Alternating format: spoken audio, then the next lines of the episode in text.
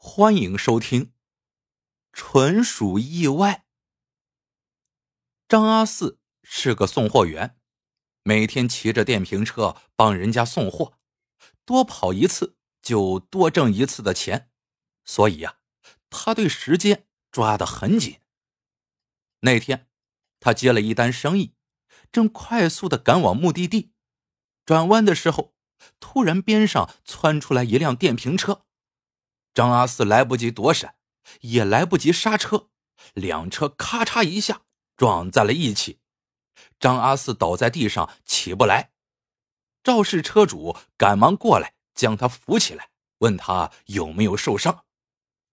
张阿四咧着嘴摸着胸，抬头一看，不由得一惊，眼前撞他的不是别人，是以前的老同事林木森。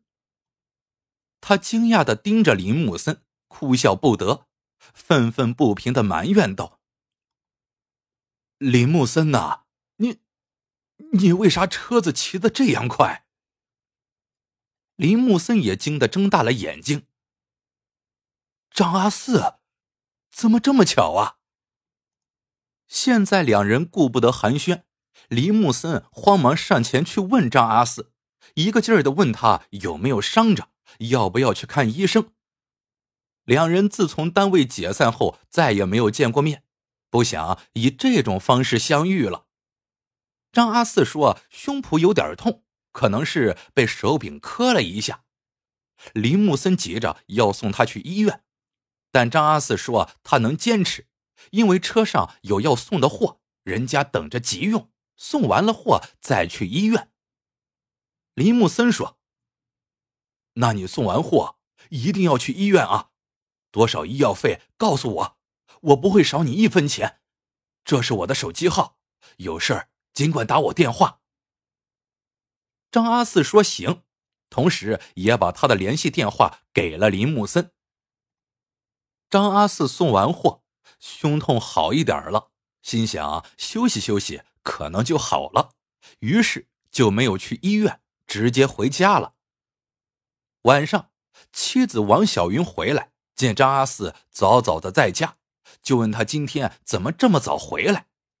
张阿四就把与林木森撞车的事情说了一遍。妻子叮嘱他，如果明天不见好，一定要去医院看看，只怕万一。张阿四点头说好。其实，张阿四不想去医院看病是有原因的。因为林木森家里困难，他的妻子有病，常年不能干活，家里就靠他一人挣钱养家。他不想让林木森为难。一觉醒来，张阿四感觉胸痛没有改善，上午依旧坚持去送货，下午就有点吃不消了。他决定去医院看看。张阿四想好了。就是去医院看病，也不能告诉林木森，不想让他出钱。再说了，如果没有骨折啥的，也用不了几个钱。去了医院，医生让他做了 CT，医生看了看片子，说还好，没有骨折和大的损伤，只是软组织受伤，吃点药，过几天就没事了。张阿四听了就放心了下来，自己没有大碍。林木森知道了，也就安心了。他想得出神，眼神就紧紧的盯着医生。医生见他盯着自己，以为他不相信自己的话，就说：“你要是有怀疑，正好有个上海专家在，你把片子给他看看。”张阿四回过神来，这时正好那个上海专家进来了。医生就把片子递给了上海那个专家，专家拿着 CT 看了一会儿，就跟医生小声的交流了起来。交流完，上海专家转过脸跟张阿四说：“你今天算是来巧了，我刚才看了你的片子后，你的胸部确实没有骨折，但是你的肺部撞伤了，你这个位置。”一般医生是很难看出来的，因为你长期抽烟，肺部变得很脆弱，你这一撞，肺就受伤了。张阿四连连点头。我是抽烟好几十年了。专家嗯了一声，然后抬头跟他说：“这样吧，你先住院，我们再进一步检查，确定该怎么治疗。”张阿四听了，坐不稳了，结结巴巴的说：“啥？啥？要住院？”医生认真的点头说是。张阿四回家把情况跟王小云说了，王小云就逼着他去医院。住进了医院，医生就把王小云叫了过去，严肃的跟他说：“张阿四的肺部没有被撞伤。”如果要撞到内脏损伤，他不可能这么清醒。王小云听得糊涂了。他没撞伤，那为啥要住院呢？医生说：“是他的肺部有个肿瘤，还好是早期，只要积极治疗，没有什么大碍。”王小云听了，惊得瞠目结舌。啥？他，他得了肺癌？医生认真的说：“是的，但幸亏发现的早，早期治疗起来效果会很好，你不用太害怕。”医生再怎么说安慰的话，王小云一下子很难接受。他从来没听张阿四说过胸部有啥不适的，怎么这一撞就撞出个肿瘤来了呢？医生说这肿瘤不是撞出来的，是早已存在了。如果发现不及时，后果将不堪设想。王小云惊出一身冷汗，照这样说，还要谢谢林木森了。要不是他这一撞，张阿四没病没痛的，也不会去医院，也就不会发现肺部有肿瘤。时间长了，等到人不舒服再去医院，那可就晚了呀。张阿四的手术是请上海专家来做的。手术非常成功。几天后，林木森打电话来，电话是王小云接的。林木森问张阿四有没有去医院，王小云本不想告诉他，后来还是说了，说张阿四肺部受伤，做了手术。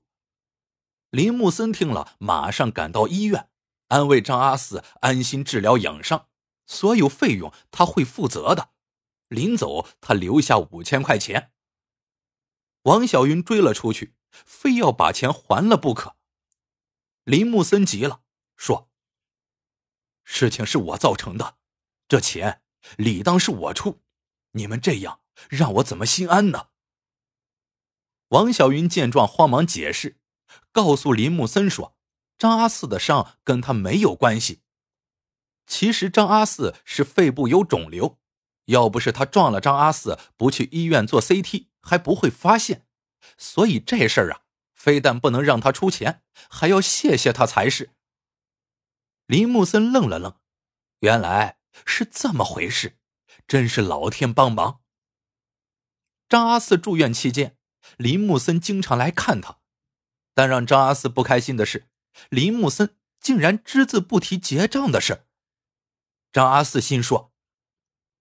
如果仅是拍片配药也就算了，现在住院做手术就不是几千能解决了。我有心让你少出一点，但你现在却没有一点诚意。不管怎么说，你总归要客气一声吧。没想到他现在是说一套做一套。张阿四心里感到愤愤不平。那天，林木森又来看望张阿四。张阿四忍不住了，就故意跟他说：“这次手术少说也得花三万块钱。”林木森听出了张阿四话里的意思，他马上表态，明天就去取钱送来。第二天，林木森果真拿来了三万块钱。